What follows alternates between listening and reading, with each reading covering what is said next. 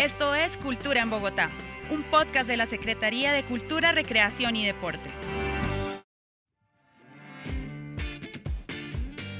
Bienvenidos todos y todas a un nuevo episodio del podcast Cultura en Bogotá. Hoy van a escuchar la historia de temple y perseverancia de Alison Cardoso, quien es campeona suramericana de lucha libre y lleva más de 10 años practicando este deporte, demostrando que las mujeres pueden ser tan buenas como ella, que se ha llevado varias medallas de oro en su categoría de 50 kilogramos. Alison, que también es estudiante de psicología, hace parte de esa nueva generación de deportistas del equipo Bogotá, el equipo de nuestra ciudad. Alison, bienvenida. Hola, hola, muchas gracias por la invitación. Muy feliz de estar acá.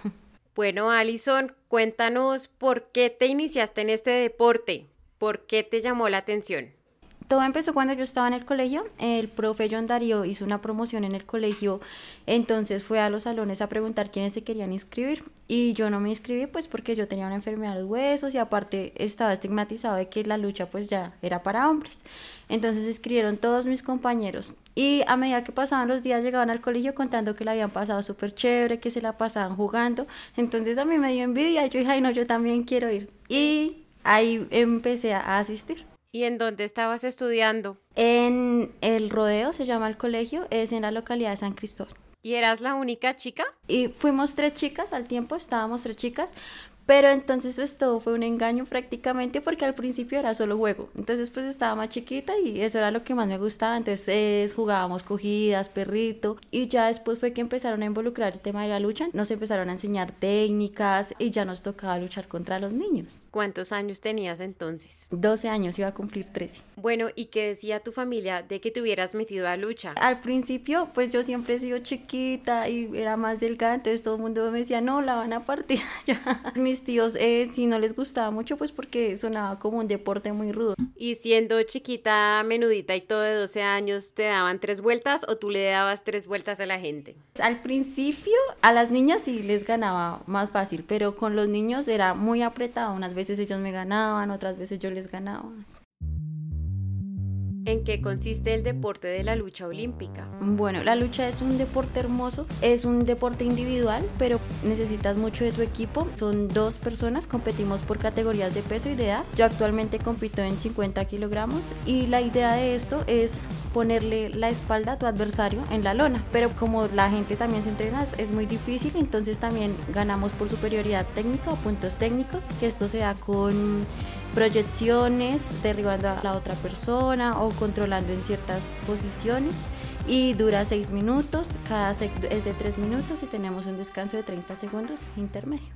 Es un deporte olímpico, entonces pues es bastante competitivo.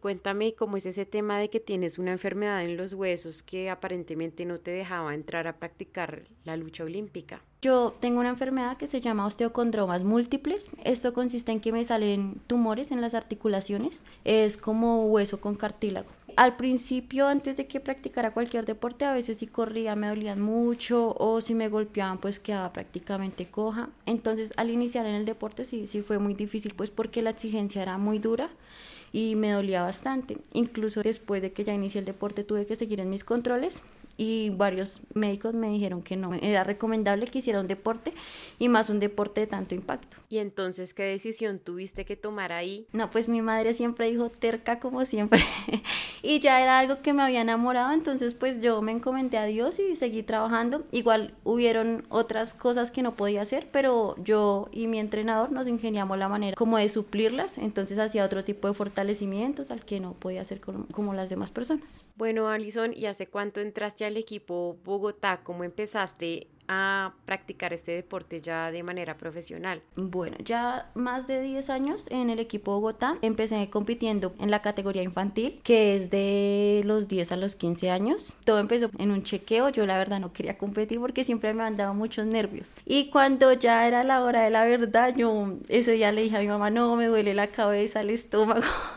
y mi mamá, no, vamos que para algo has entrenado. Entonces hicimos el clasificatorio acá en Bogotá y pues gracias a Dios yo gané y ya empecé a competir a nivel nacional. Pero a nivel nacional sí me fue súper mal. En las dos, tres primeras competencias no quedaba de últimas. Bueno, me imagino que fue por la inexperiencia, pero ¿qué aprendiste después de esas competencias en las que te fue mal? Uy, pues, o sea, al principio me dio súper duro porque pues yo creo que a nadie le gusta perder, ¿no? Pero ya después de eso quedó en que una vez un entrenador que hacía parte del equipo Bogotá me dijo que yo era una niña muy chiquita y eso y que no, no servía para este deporte. Entonces yo creo que fue más eso de que me retaran a que no podía seguir trabajando. Y ya después me enamoré del deporte. A pesar de que dices que eres chiquita y menudita, a lo largo de tu carrera, ¿qué otras trabas han intentado ponerte? ¿Cuáles son esos retos que has tenido que ir superando? De eso encontré de todo. Cuando estaba en el colegio y en el colegio pues ya se enteraron que estaba compitiendo, me molestaban muchísimo.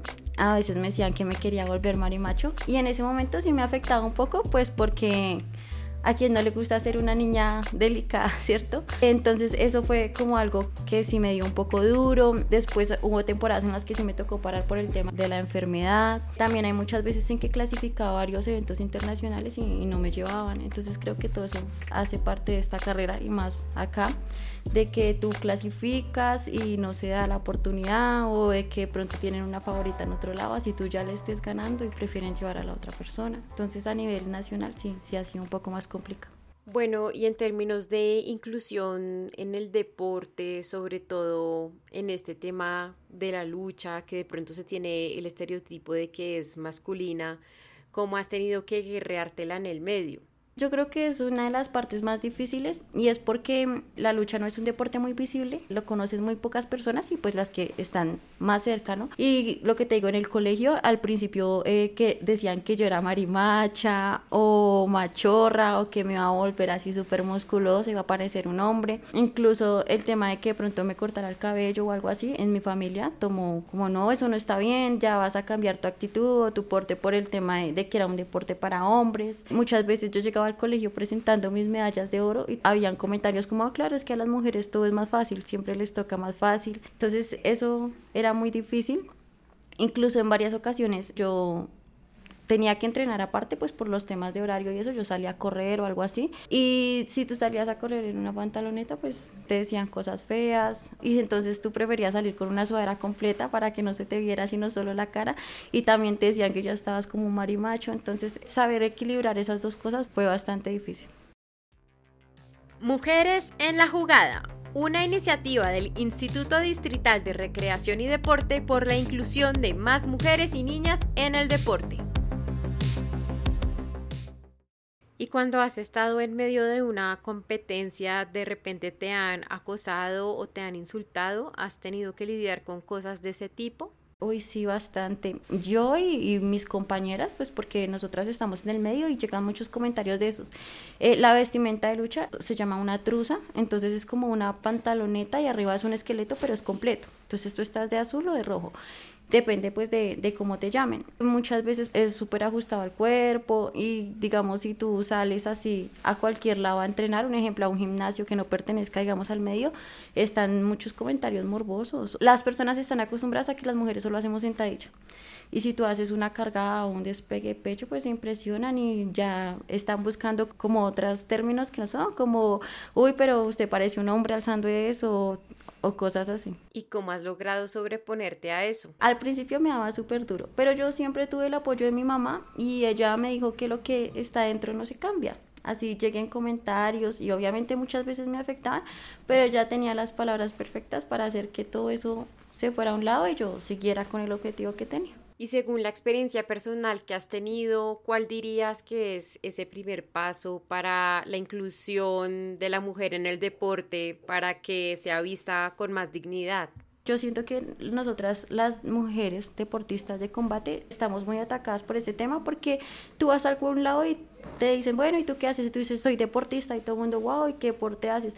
y esperan que tú digas que es gimnasia, natación, un deporte que está ya clasificado que pueden practicar las niñas y cuando les contestas con algo así, pues la gente se, se impresiona.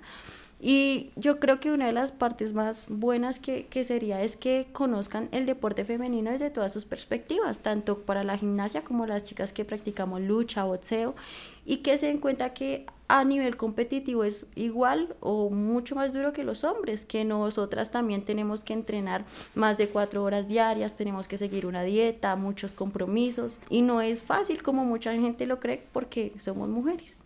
Bueno, y en tu deporte, en tu categoría, ¿cuántas mujeres hay?